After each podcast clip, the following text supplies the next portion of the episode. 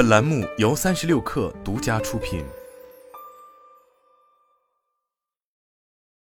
本文来自界面新闻。主要存储芯片厂商近日先后公布最新财报，显示出需求过剩致存储芯片价格暴跌的惨淡实况，所有公司都难逃一劫。一月三十一日，三星电子公布第四季度和二零二二财年的财务业绩。截至二零二二年十二月三十一日，三星第四季度合并收入为七十点四六万亿韩元，同比环比均减少百分之八；营业利润为四点三一万亿韩元。同比、环比分别减少百分之六十九、百分之六十。三星表示，业绩下滑主要受存储芯片价格大幅下滑影响，叠加智能手机销售疲软。由于价格下跌和客户不断调整库存，存储器业务的收益大幅下降。财报显示，涵盖存储器业务的三星半导体部门第四季度营收为二十点零七万亿韩元，其中存储器业务营收十二点一四万亿韩元，环比、同比皆有下降。另一大韩国存储芯片巨头 SK 海力士也经历了业绩跳水、路的亏损。二月一日，SK 海力士发布二零二二年第四季度财报，实现营收七点七万亿韩元，环比下跌百分之三十，同比下滑百分之三十八，净亏损为三点五二万亿韩元。前一季度净利润为一点一万亿韩元，上年同期净利润为三点三二万亿韩元。两家韩国厂商的存储芯片业务均涉足闪存和动态随机存储，且是所在领域的市场份额领先厂商。在全球 NAND 市场，三星电子、SK 海力士分列第一、第三，市占率分别为百分之三十一点四、百分之十八点五。而在 DRAM 领域，三星电子、SK 海力士排在前两名，市占率分别为百分之四十点七、百分之二十八点八。惨淡业绩下，两大厂商对年内市况预测也各有不同。SK 海力士仍对一季度市场需求持悲观态度，预计 DRAM 芯片出货量增长率可能下滑超过百分之十，比三星预估的小于百分之十幅度更悲观，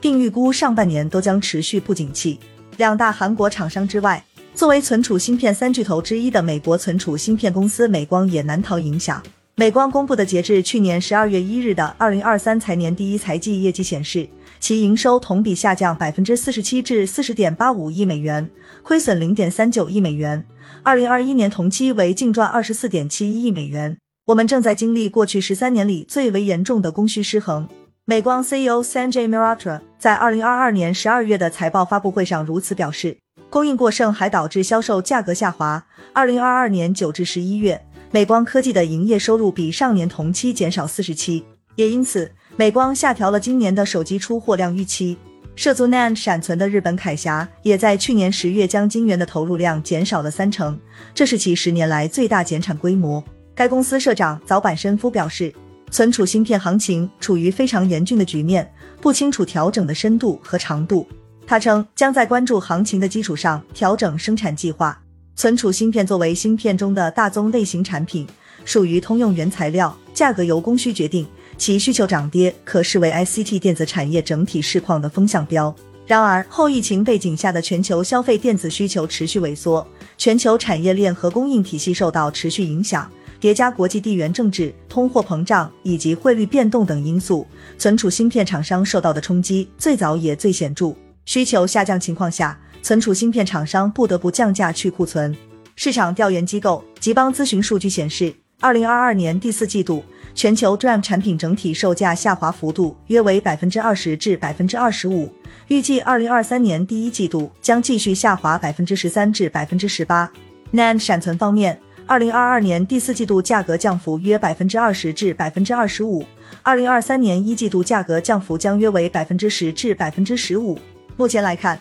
所有厂商均面临普遍性亏损，何时能够盈利看起来遥遥无期。这意味着生产的几乎每颗芯片都在赔钱。SK 海力士管理层称，为应对自2022年下半年以来的需求转向，存储芯片厂商已开始削减资本开支并降低产能利用率，但距离产生实际效果还需时间。供需不平衡进一步加剧，带来库存激增的问题。美光科技和凯霞等，除了通过增加自身库存来调整供应量之外，十月以后启动大型减产，但供应的减少并未跟上需求的下滑。不过，三星今年资本支出计划尚未敲定。市场关注这家存储芯片之王是否会扩大投资规模，在行业周期性大衰退加大投入，这是挤压竞争对手。存储芯片厂商削减支出，还波及至上游。芯片制造设备制造商范林称，存储客户削减和推迟支出，导致订单出现空前的减少。几乎全部领域的客户都很谨慎，